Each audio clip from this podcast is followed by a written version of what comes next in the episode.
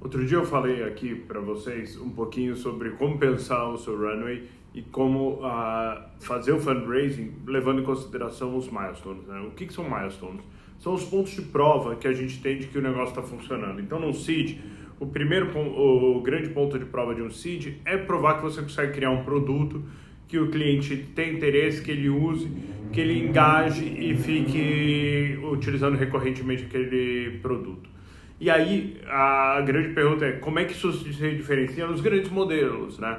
Então, putz, se é um negócio B2C, como é que isso se comporta? Se é um negócio B2B, como é que isso se comporta? E, e você tem que... Existem vários benchmarks, a gente já discutiu isso. Por exemplo, existe lá para SaaS, você vai achar o Napkin da Point9 VC, uh, que tem lá, putz, o que, que é a métrica para um Série A, métrica para o Seed Existe outros da, da version 1, por exemplo, para marketplaces, mas fundamentalmente você tem que se sentir confortável como empreendedor de que ah, você cumpriu aquele ponto de prova. Então no seed a gente de novo fala de produto. O que, que é você garantir que você tem um produto que funciona?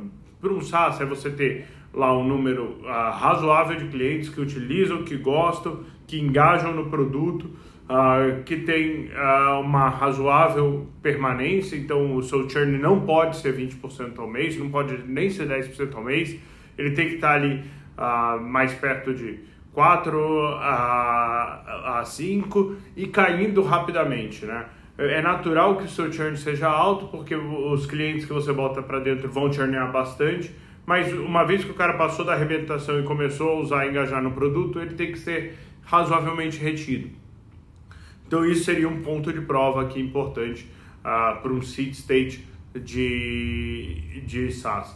Se você tiver um produto que é um marketplace, o que você quer ver é, putz, eu consigo criar duas comunidades, uma de vendedores, uma de compradores, e gerar transações recorrentes entre eles de forma que, uh, uma vez que escale, isso vai fazer sentido econômico para os vendedores estarem dentro da plataforma, como uh, também para o para os compradores, né? Se você tem um business de mídia, putz, a gente tem que falar de retenção de usuários, qual a frequência que eles usam, uh, com uh, quanto tempo eles passam no site, quantos eyeballs você parece. Então, para cada mercado a gente vai ter métricas um pouquinho diferentes, mas o mais importante é você entender o que, que você tem que provar naquele estágio. Então, no seed, você tem que provar que você tem um produto, que um produto que o mercado se interessa. No Série A, você tem que provar que você consegue criar um modelo uh, econômico que faz sentido, que cria perspectiva de você ganhar dinheiro. No Série B, você tem que provar que você consegue escalar essa organização de uma maneira muito acelerada, que existe profundidade uh, de marketing para você uh, acelerar a sua aquisição e a partir daí é, continuar acelerando o negócio. A forma mais fácil de você uh, aprender o que, que vai ser ponto de prova e, e quais são esses milestones importantes para a sua organização, para o business que você está criando, é falar com empreendedores com modelos parecidos que já passaram uh, da sua fase, que já levantaram o próximo round. Então, você está num business de SaaS, putz, vai falar com empreendedores de SaaS que já levantaram o round seguinte. O que, que eles foram perguntados? Quais foram os pontos que interessaram os investidores? Uh, o que, que eles sentem como ponto de prova importante. Uh, ou então vai falar com os fundos. Uh, muitas vezes uh, os fundos têm regras bastante claras. Putz, você precisa de um milhão de reais de faturamento, você precisa de 10 milhões de dólares de ARR, e isso facilita bastante a sua vida uh, em entender. Né? no começo, isso se torna mais, isso é mais etéreo, até porque as métricas são muito variáveis, né?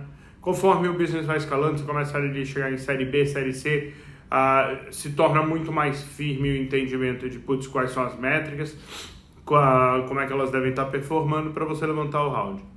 Mas a sugestão fundamental, para você descobrir o que, que, são os seus milestones aqui, o que, que você tem que entregar em cada um dos rounds, uh, gasta tempo, vai falar com os empreendedores que estão um pouco mais avançados no seu ciclo, uh, vai falar com os investidores dos próximos rounds ter essa discussão. Putz, olha, estou pensando aqui no Série A, quando você acha que seria o momento, o que, que eu tenho que provar, quais são as evidências que eu tenho que dar que esse negócio está funcionando uh, ah, para me qualificar para fazer uh, o round seguinte. Com isso, você pega esse, esse ponto de prova e volta para trás, construindo a organização que vai entregar esse ponto de prova, e isso deve determinar o tamanho do seu round. Espero que ajude. Uh, se tiver mais dúvidas, manda comentários. Aqui embaixo tem o um link para você continuar fazendo pergunta. Valeu!